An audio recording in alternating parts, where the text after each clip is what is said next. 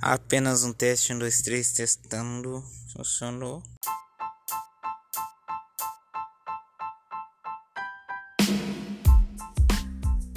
Olá, sejam todos bem-vindos ao nosso podcast.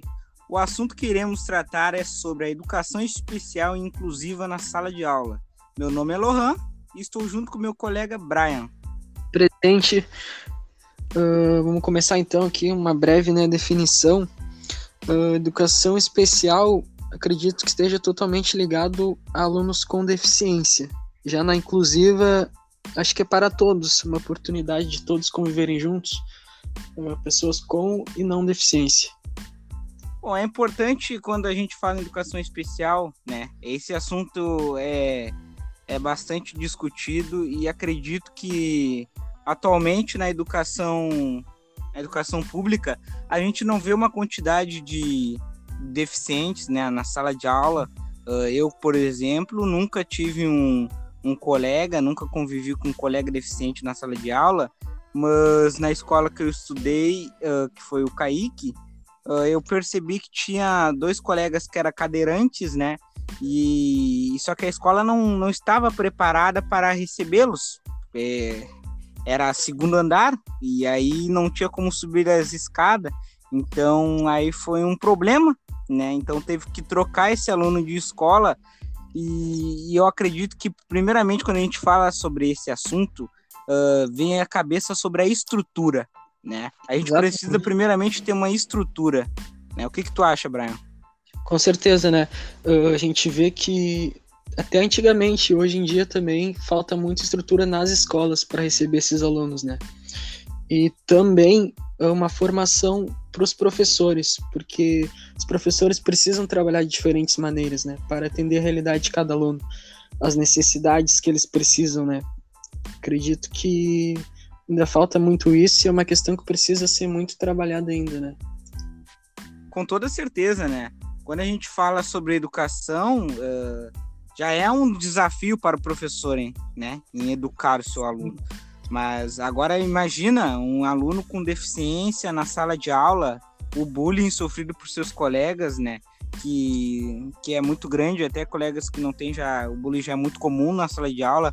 Como que o professor vai lidar com essa inclusão, né, desse aluno com a turma, uh, trabalhos, uh, como que será propostos os trabalhos para que todos tenham uma, uma mesma ação, uma, uma mesma execução, porque ele precisa incluir esse aluno, ele, ele não pode tratar como um aluno especial, não pode tratar como um aluno que precisa de atenção a mais, ele tem como se esse aluno fosse qualquer outro, né? Ele tem que tratar como qualquer outro aluno, só que ele tem que uh, explicar, ele tem que dar uma atenção na, na forma de explicar o conteúdo, dependendo da deficiência que esse aluno possui. Né? Concordo muito contigo. E também uh, tem a questão dos pais, né? Aceitação. A questão, tem muitos pais que têm medo de deixar seus filhos irem para escolas, né?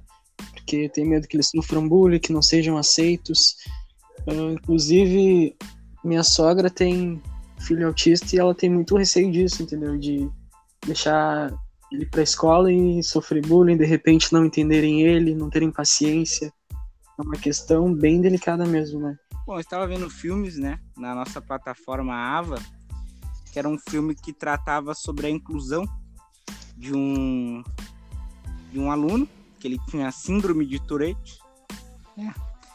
E, e que ele descobriu que era uma síndrome e aí ele queria ser muito se tornar um professor. Só que onde ele foi, que tinha pessoas iguais a ele, os pais, né, de, desses alunos, eles não queriam juntar, não queriam colocar em uma escola uh, junto com as outras pessoas, eles queriam separar, né? E esse aluno aí foi, ele não queria isso, queria enfrentar o problema de frente, o preconceito, né? E aí o filme é um baita de um filme. Sim. E o grande, o grande medo dos pais, né, é, é que os filhos não sejam independentes, né? Porque isso eu acho que é o maior desafio que tanto professores quanto os pais têm, né, de que essas crianças sejam independentes futuramente. É um grande desafio para o professor. Acredito que se tiver uma preparação em sua formação, né, eu acredito que é possível uh, caminhar, né, traçar o caminho desses alunos. Com certeza. E, e aí conseguir chegar no, no resultado. Isso. E por esse medo dos pais, né, do, dos responsáveis, que a gente observa escolas especiais, né, tem muitas escolas que é tem uma estrutura maior, acredito que não seja por causa do medo dos pais, porque é, é pela estrutura mesmo oferecida, né, pelas instituições, né, a PAI, uh, como aqui tem em Rio Grande, e essas escolas, ela tem estrutura, professores qualificados e sendo assim uma boa formação para esses alunos. Mas aí eu te pergunto, será que é possível fazer isso daí em nossas escolas públicas? esse medo dos responsáveis de tentar isolar, né, seus filhos para evitar que eles sofram, né? Uh, acredito que isso, de certa parte, está muito errada, porque uma boa preparação do educador, ele vai saber contornar a situação, ele vai saber lidar com o problema, né? Combater. O que a gente vê é escolas especializadas para pessoas com deficiências, né, seja ela intelectual ou física, né, e, e nessas instituições a gente ob observa uma, uma qualidade de ensino preparado e especialmente feito para esses alunos, né, e uma estrutura adequada. Como já dito, é, as nossas escolas públicas ela não tem uma estrutura e aí isso daí é um grande empecilho que, que acaba travando, né? É, isso daí acredito que não seja muito o ar crítico bullying ele existe, né? Como já dito, mas ele não seja o principal problema, o problema. Acredito que seja mais a, a instituição mesmo de ensino, assim. Porque, e os educadores uh, não têm, eu acredito que não têm preparo, né? Experiência, vamos dizer, uh, própria, eu já tive colegas que não estudaram na mesma sala, mas estudaram em outras, que tinha síndrome de Down e teve que sair da escola, porque ele precisava de mais atenção, e ele era mais detalhista e isso, e o professor ele não conseguia uh, colocar esse aluno em foco na aula. Né? Não conseguia colocar ele no ritmo da turma. Exato. Acredito que deficiente físico, como cadeirante, isso aí entra mais no fato de da estrutura mesmo. Por Sim. causa que não é um problema intelectual, né? É só um problema físico. Mas aí, como eu disse, uh, na escola Kaique, por exemplo, as turmas ficam no segundo andar. Como fazer esse aluno subir o segundo andar uh, com cadeira de roda? Fica meio impossível, né?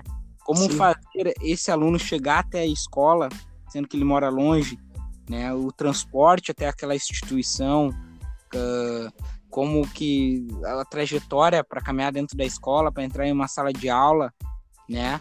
E isso daí tudo tem um grande. Uma, afeta muito. Sim, são, são duas. Né? Sim. Que tu acha? É, são duas questões, né, Lohan? Bem como tu disse, na questão da estrutura e também a questão da formação do professor, né? Essas duas questões, né, uma precisa da outra. E acho importante, né, nós como os futuros professores, né, nossa professora nos trazer essa questão, né, para a gente estar tá debatendo aqui hoje, para a gente estudar, né, para fazer parte da nossa formação. Acho importante porque em escola, escolas públicas, por exemplo, né, que a gente não tem muita estrutura, a gente saber lidar com esse aluno, saber compreender, saber fazer a turma aceitar este aluno, né? Acho que tudo isso conta bastante. Concordo totalmente. Uh, precisa ter professor qualificado para entender esse tipo de aluno. Não adianta só incluir esses alunos na sala de aula e ter um professor que não tem um preparo necessário. Esse aluno vai se sentir excluído, ele não vai aprender? Então, uh, é isso, pessoal.